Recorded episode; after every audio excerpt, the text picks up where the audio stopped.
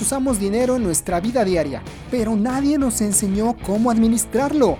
Esto es Billetera Saludable, el podcast que te ayuda a tomar buenas decisiones financieras. Bienvenido.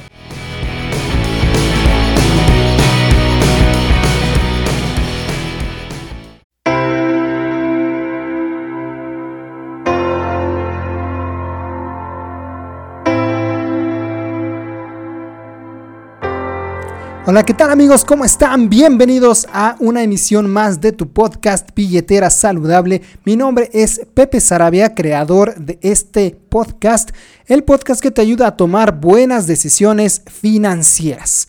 Bienvenidos a este episodio. Recuerda que puedes estar en contacto conmigo a través de mis diferentes redes sociales. En Facebook, la página del podcast Billetera Saludable. En Twitter, que soy arroba pepe-sarabia. Y a través del número de WhatsApp que pones, ya sabes, primero el prefijo hacia México más 521 y después 2211 97 90 06. Y en todas estas plataformas. Estamos en YouTube, estamos en Amazon Music, estamos en Spotify y también en Apple Podcast. Gracias por sintonizar este episodio. Y bueno, vamos a hablar hoy acerca de un tema muy importante, el tema del analfabetismo financiero. Vamos a dejar ya de lado los podcasts en los cuales estuve compartiendo contigo un poco de mi experiencia, un poco de mi historia y vamos a hablar precisamente de lo que queremos todos aprender, que es el tema del dinero. hablemos acerca de finanzas, de finanzas personales, pero no podemos concebir realmente aprender acerca de esto si primero no somos conscientes de la problemática o de lo importante que es aprender acerca de estos temas. Y lo más importante, lo más interesante, es que el analfabetismo financiero se puede medir. Existen estudios que cuantifican, que miden cuál es el nivel de analfabetismo financiero en cierto grupo poblacional. Y el número que tengo mucho más presente y seguramente va a ser muy similar en otros países de, Latinoamérica, pues es el de mi país. En México, el estudio marca que 68% de los mexicanos son analfabetas financieros. Pero ahora entendamos qué es un analfabeta financiero, porque seguramente tú que me escuchas podrías pensar, no, yo no tengo ese problema, seguramente yo soy parte de los otros tres que sí tienen educación financiera, que sí tienen inteligencia financiera. Y desafortunadamente no es así. El hecho de que una persona sea analfabeta financiero no quiere decir que no tenga dinero, no quiere decir que sea una persona pobre, no tiene que ver con el hecho de tener o no algún tipo de estudio académico, nada tiene que ver si tienes una carrera profesional, si solo tienes un negocio, si tienes un changarrito, si eres desempleado, nada tiene que ver con eso. El tema del analfabetismo financiero tiene que ver más bien con la capacidad de poder entender y utilizar los instrumentos del sistema financiero a un nivel básico. No estamos hablando de que el analfabeta financiero es el que no invierte o el que no tiene negocios, el que no, no tiene acciones, el que no genera ahorros. No. Una persona con analfabetismo financiero es aquella persona que no sabe incluso la diferencia entre el interés simple y el interés compuesto. Este estudio es muy interesante porque lo que hace es básicamente plantear diferentes situaciones de la vida cotidiana cuando, cuando se hace este ese estudio y las personas buscan responder de la mejor manera ante estas situaciones cotidianas. Y te ponen ejemplos como, o te ponen ejercicios, por ejemplo, como eh, calcular si, si tú pones un ahorro y el banco te ofrece un interés del 4%, cuánto ganas al final del año, pero si es un interés simple o cómo funciona el interés compuesto o qué significa, por ejemplo, el costo anual total de una tarjeta de crédito o a qué se refieren las comisiones o qué sucede si tú dejas tu dinero guardado simplemente en el banco. Es decir, no estamos hablando de que no sepamos invertir. La mayoría de los mexicanos no sabe los conceptos básicos del el uso de la banca tradicional de los productos financieros sencillos, como te decía, ni siquiera a veces la, conocer la diferencia entre un interés simple y un interés compuesto, eh, cómo comparar créditos, cómo eh, entender e incluso entender que cuando tú adquieres un crédito personal o un crédito en una tienda, lo tienes que pagar, no es un regalo, que las tiendas y los bancos no son almas de la caridad y que si te prestan dinero a través de, un préstamo personal, a través de una tarjeta de crédito, de un crédito de automóvil, de un, crédito, de un crédito de auto, tienes que pagarlo y además pagar intereses sobre ese préstamo. Entonces, eh, es, un, es una situación complicada, es un problema grave que se convierte en un problema social. Porque por otro lado podrías estar pensando, bueno, yo sí sé cómo se ahorra. Yo sí tengo mi cuenta de débito, tengo mi nómina en el banco, uso correctamente mis tarjetas, no estoy endeudado, entonces, pues para mí no hay ningún problema, me da igual. Si otro no sabe administrarlo, pues será muy su problema. Sin embargo, lamento decirte que no es así. Finalmente vivimos en una sociedad en la cual de cierta manera estamos interconectados. Y si bien, por supuesto, no es tu responsabilidad tal vez eh, o no está sí, en tu responsabilidad las decisiones que otra persona tome, que el vecino tome con respecto al uso de su dinero, al final sí tiene cierto, cierta afectación a nivel sociedad. Déjame explicarme a qué me refiero.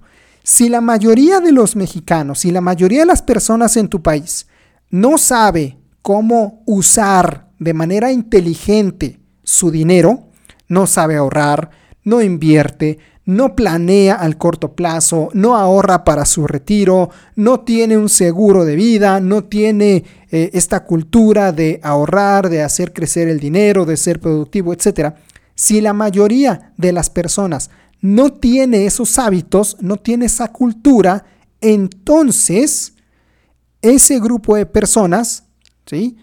va a crecer, va, me refiero, va a avanzar en su edad en algún momento va a ir envejeciendo.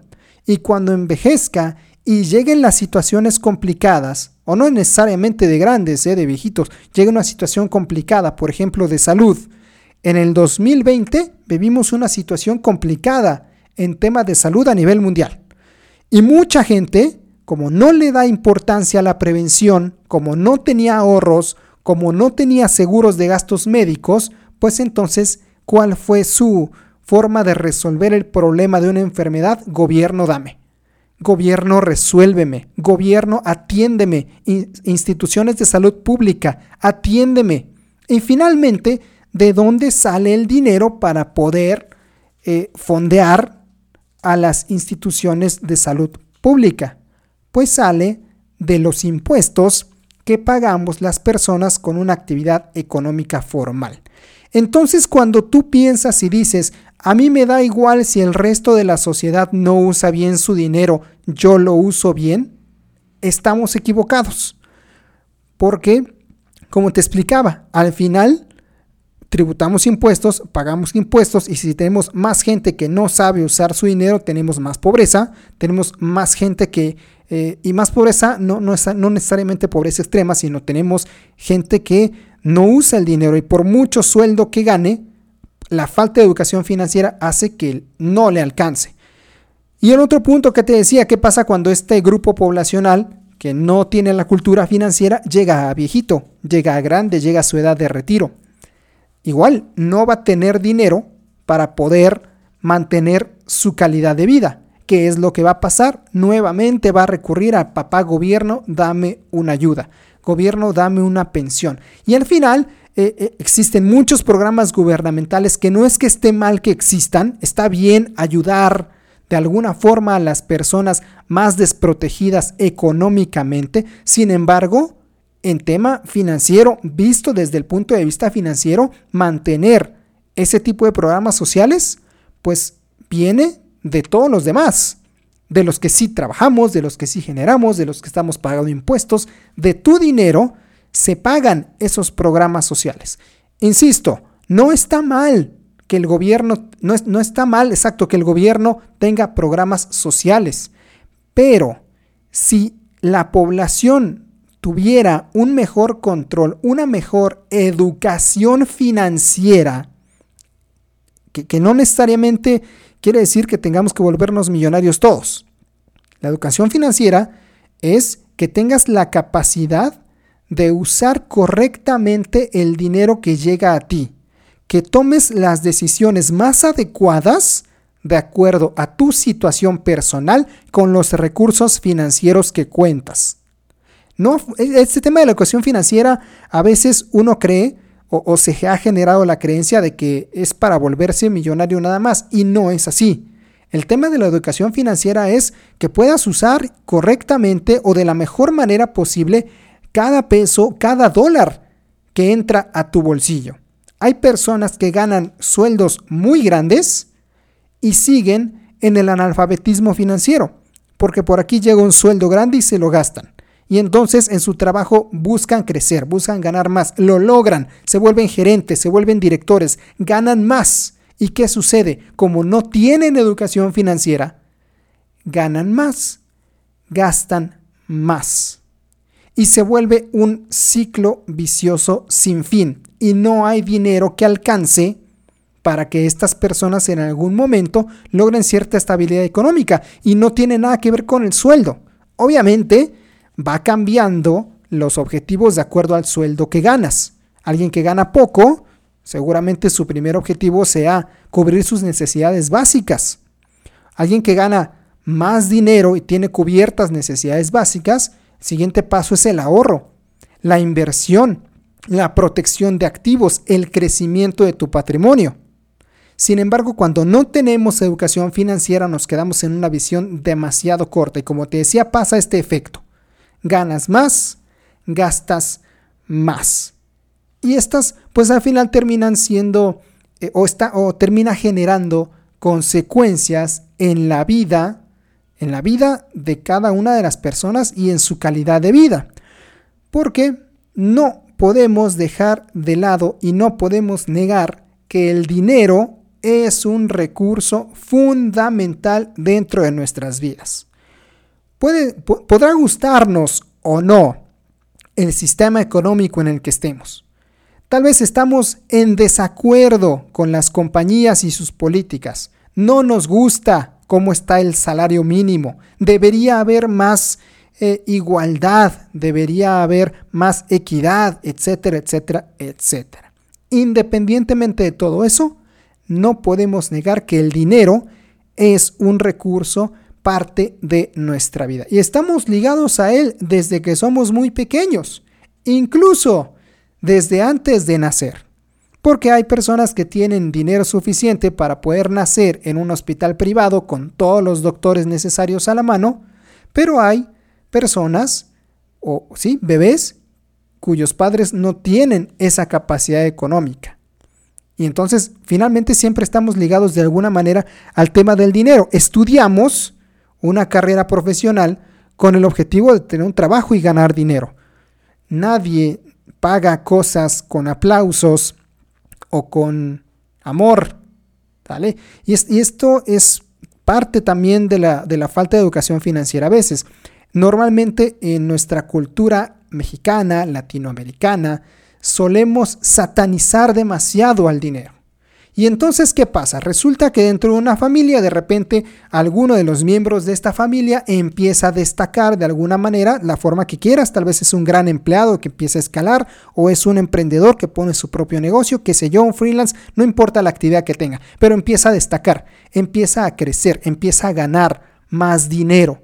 ¿Y qué es lo que normalmente, y es triste también, que los más cercanos, muchas veces no estoy diciendo que en todos los casos sea así, pero en muchas ocasiones es la misma familia, los mismos amigos quienes empiezan a criticar, quienes empiezan a señalar, a cuestionar a esa persona. Normalmente, seamos sinceros, en nuestra cultura latina, si vemos que a alguien le está yendo bien, lo primero que la mayoría de la gente piensa, seguramente está haciendo negocios chuecos o algo raro está haciendo ahí, porque no es posible que salga adelante.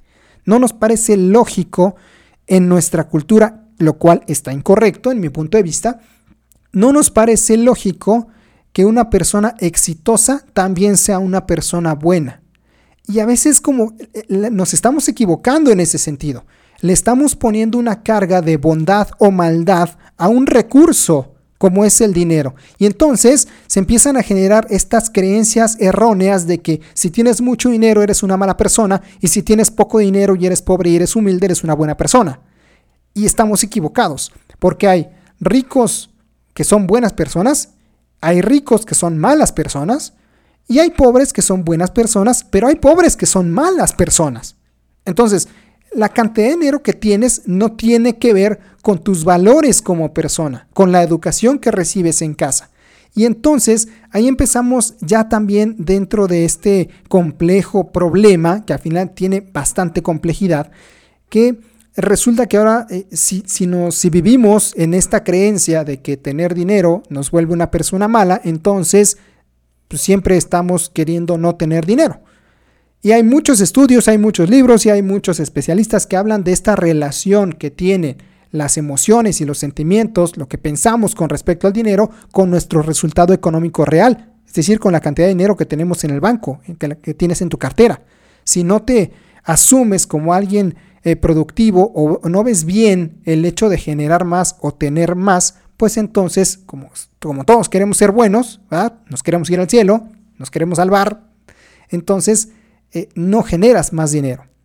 Y, si te das cuenta, eso se vuelve otra consecuencia de un problema social. Porque si una persona, si un padre de familia está programado para no ganar más dinero, porque si gana más dinero, ¿qué vaya a decir su familia o qué vaya a decir la sociedad o sus amigos? Se ve mal, ¿sí? Que tenga más dinero o una ama de casa, O una mujer trabajadora que tenga por ahí una creencia errónea de que no puede ganar más que su marido, porque ¿qué van a decir? Entonces se autolimita. Se autolimita y entonces se vuelve un problema porque es una familia que no explota el potencial que podría y que además vuelve a enseñar ese mismo patrón a la siguiente generación. Y entonces tenemos niños que ven mal el dinero, tenemos niñas que tienen miedo de trabajar, que tienen miedo de ser productivas, que tienen miedo de, generar o volverse millonarios o volverse millonarias. Y no está mal desear volverse millonario. ¿no? Ahora, ¿cómo se resuelve el problema del analfabetismo financiero?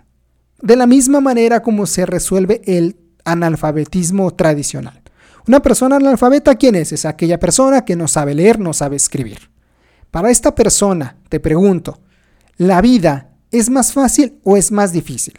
Por supuesto que es más complicada. Una persona que no sabe leer y no sabe escribir le cuesta muchísimo más trabajo integrarse a esta sociedad. No tendrá las mismas oportunidades, no va a saber entender un contrato, puede ser que sea heredero de una gran fortuna y jamás podría cobrarla, no podría interpretar los señalamientos de tránsito, por ejemplo, o muchas cosas. O sea, imagínate todo lo que las personas que no saben leer y no saben escribir enfrentan se vuelve más complicada la vida. Lo mismo sucede si no tenemos educación financiera. Se vuelve más complicada la vida. Porque ¿qué es lo que pasa? Ves un contrato y no puedes entenderlo. Escuchas información, incluso pueden estar pasando oportunidades de negocio evidentes frente a ti, oportunidades de inversión y no las puedes ver porque no tienes educación financiera. Eso en el mejor de los casos. Pero en el peor de los casos, la falta de educación financiera hace que cometas errores, errores que pueden poner en riesgo tu economía personal. Yo vi algunos ejemplos de este tipo de cerca. En un podcast anterior te platicaba de un compañero que tuve en uno de mis empleos. Una persona eh, de edad avanzada, muy experimentada, muy buena en su trabajo, excelente en su empleo, con muy buen sueldo y que estaba a punto de jubilarse. Tenía, la verdad, tenía ingresos muy buenos y bien merecidos, porque llevaba mucho tiempo trabajando para esa empresa. Perfecto. Sin embargo, era una persona que no tenía educación financiera. Era muy bueno en todo lo que hacía en su trabajo, pero no tenía educación financiera. ¿Y qué pasó? Pues que de repente, un buen día, alguien lo invita lo invita, entre comillas, a la entre comillas otra vez, mejor inversión de su vida.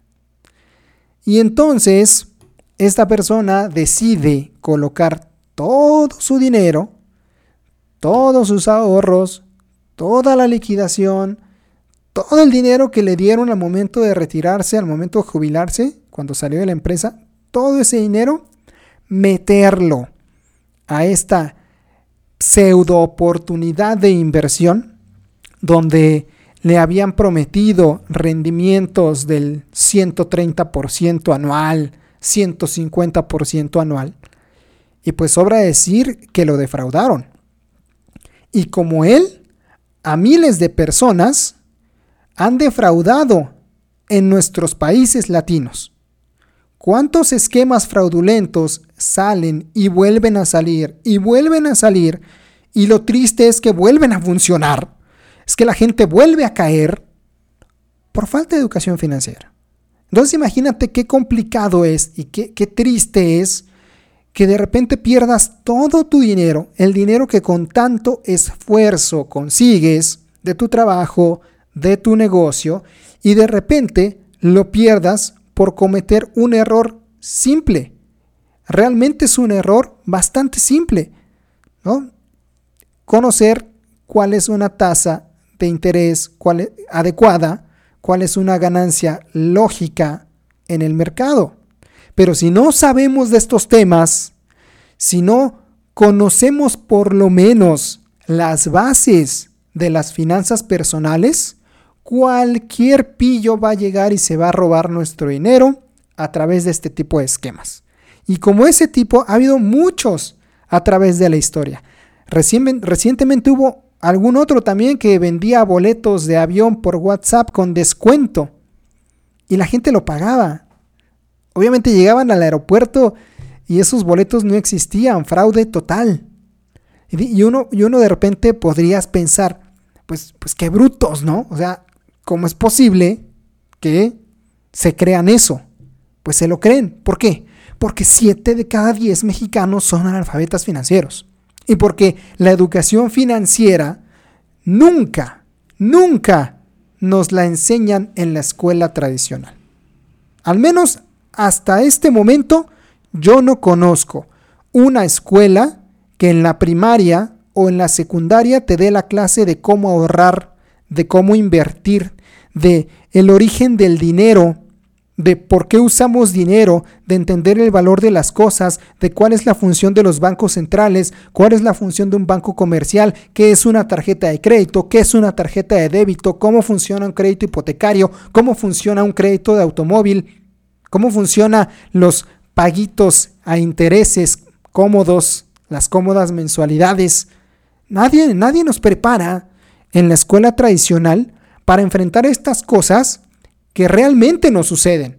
Porque por aquí salimos de estudiar los que tienen una carrera o empiezas a tener cualquier empleo, empiezas a generar dinero y los bancos se enteran y empiezan a llegarte llamadas al celular para ofrecerte productos financieros, para ofrecerte un seguro, para ofrecerte una tarjeta de crédito y volvemos al punto, si no sabes de qué te están hablando, una, no tienes la, la capacidad de decir que no, y muchas veces la gente termina contratando cosas que no entiende y termina pagando cosas que nunca utiliza.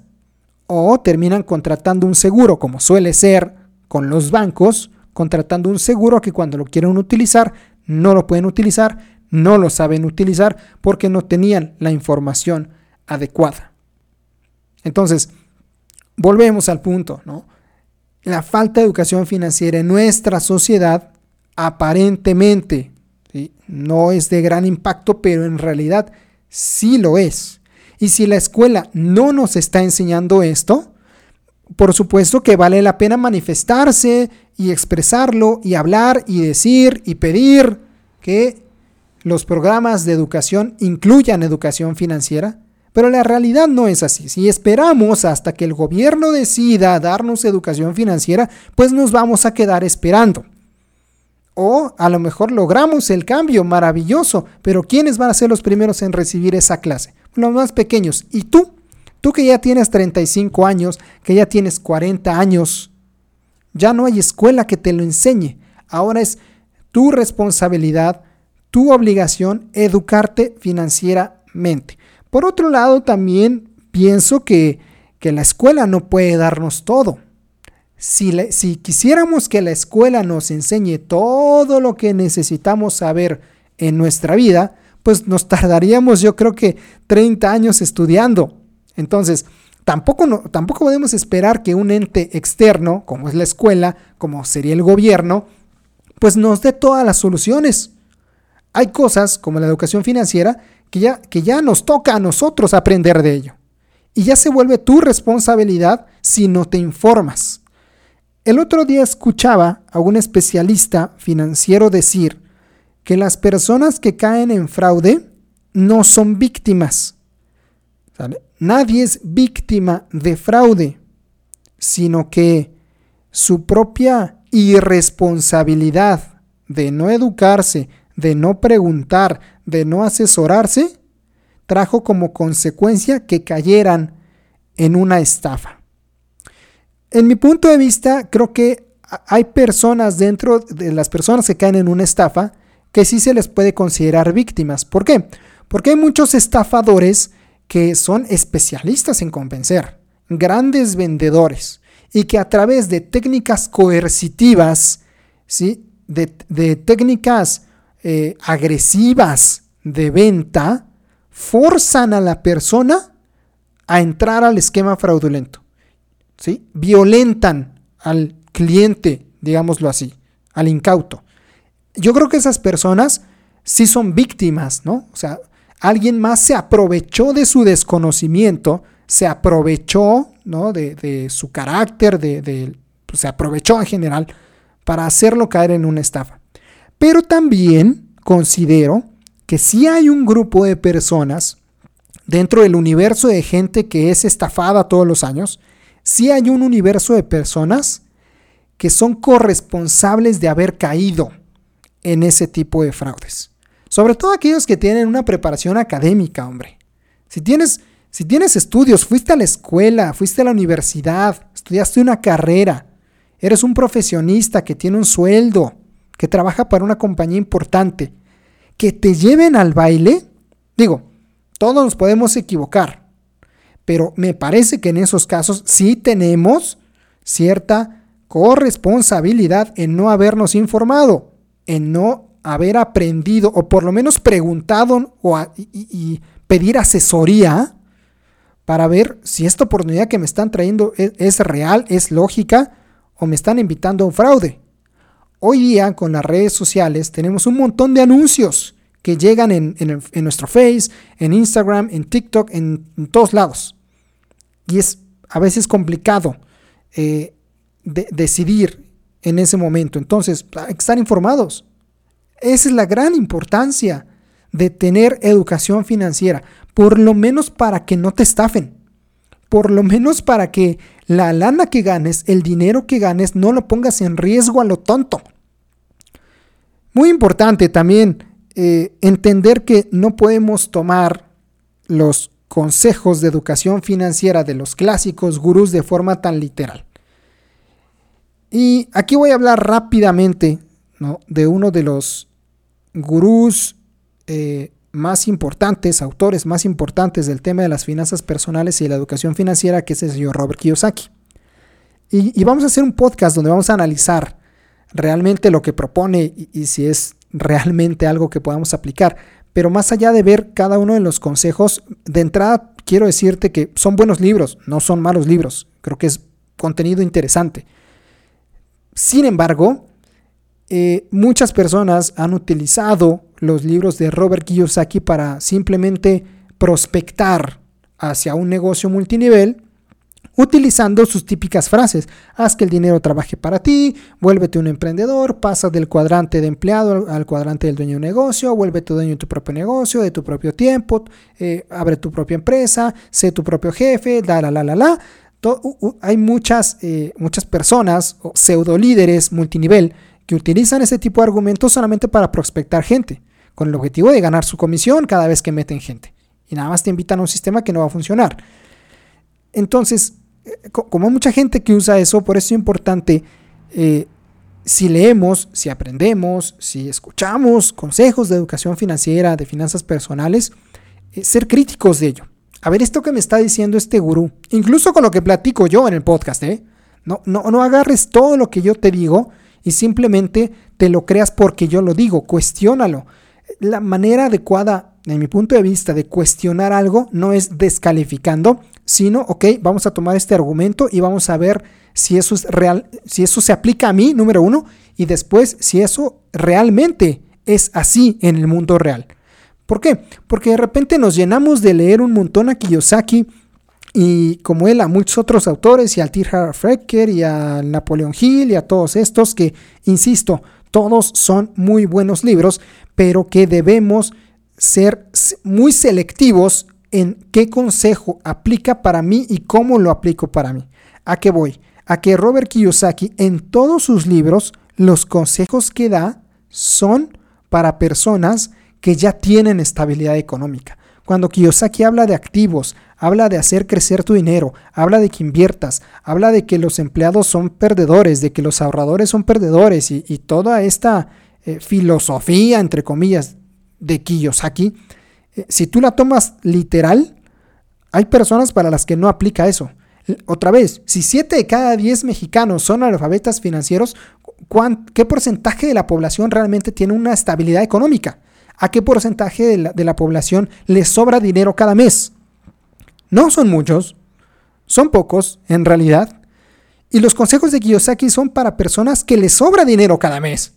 Entonces, tú no puedes agarrar un consejo que le funciona a la persona A si tu perfil es de persona B.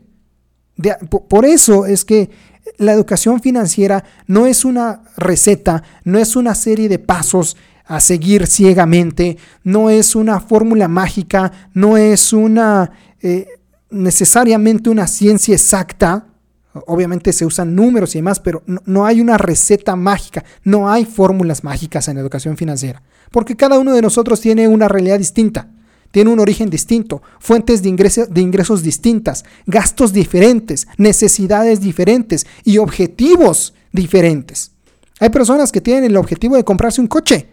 Hay quien, hay quien tiene el objetivo de poder pagar el, el tanque de gas completo. Entonces, no podemos aplicar exactamente el mismo consejo para todo el mundo. La educación financiera correcta se trata de tu capacidad de poder tomar la mejor decisión de acuerdo a tu realidad y a los recursos con los que cuentas. Obviamente, vas a aprender, vas a conocer conceptos, vas a investigar y de esa información crearás tu propio criterio y tu propia estrategia financiera que te funcione a ti. Pero si no conoces los conceptos básicos, muy complicado que puedas salir adelante. Muy complicado que puedas hacer un plan. Muy complicado que puedas desarrollar una estrategia financiera. Imposible que puedas invertir y muy lejos se ve la posibilidad siquiera de volverse millonario o libre financieramente, la famosa libertad financiera. Pero no es imposible. Aquí es bien importante. No es imposible. Si aprendemos, si recibimos información adecuada, vamos teniendo herramientas para poder salir adelante. La educación financiera se trata de que tengas más y mejores herramientas, de que sepas más y de que puedas aplicar las cosas. También implica tener una apertura, una apertura en el sentido de poder cuestionar la manera en la que el mundo funciona, la manera en que has aprendido a generar dinero, la manera en que has aprendido a ser feliz en tu vida. Entonces, es, una, es un tema realmente apasionante, es un tema en el cual eh, tenemos que trabajar mucho como personas, como individuos y también como sociedad. ¿Por qué como sociedad? Porque si tenemos mejor educación financiera, eso lo transmitimos a nuestros hijos y eso a nuestros nietos y probablemente a nuestra familia, a nuestra comunidad cercana. Pero no nada más hablando o leyendo libros, sino aprendiendo y tomando acción. Así que hay que educarnos financieramente. Es urgente que sepamos, que aprendamos a tomar buenas decisiones con nuestro dinero. ¿Qué es de lo que se trata este podcast. Aquí vamos a estar hablando de estrategias financieras y de cómo tú seas capaz de tomar buenas decisiones financieras, buenas decisiones con el manejo de tu dinero. Mi nombre es Pepe Sarabia, muchas gracias por sintonizar este, este episodio de tu podcast Billetera Saludable. Si me estás viendo en YouTube, recuerda suscribirte al canal porque subimos videos constantemente. Suscríbete en el resto de, de las plataformas y nos vemos en el próximo podcast.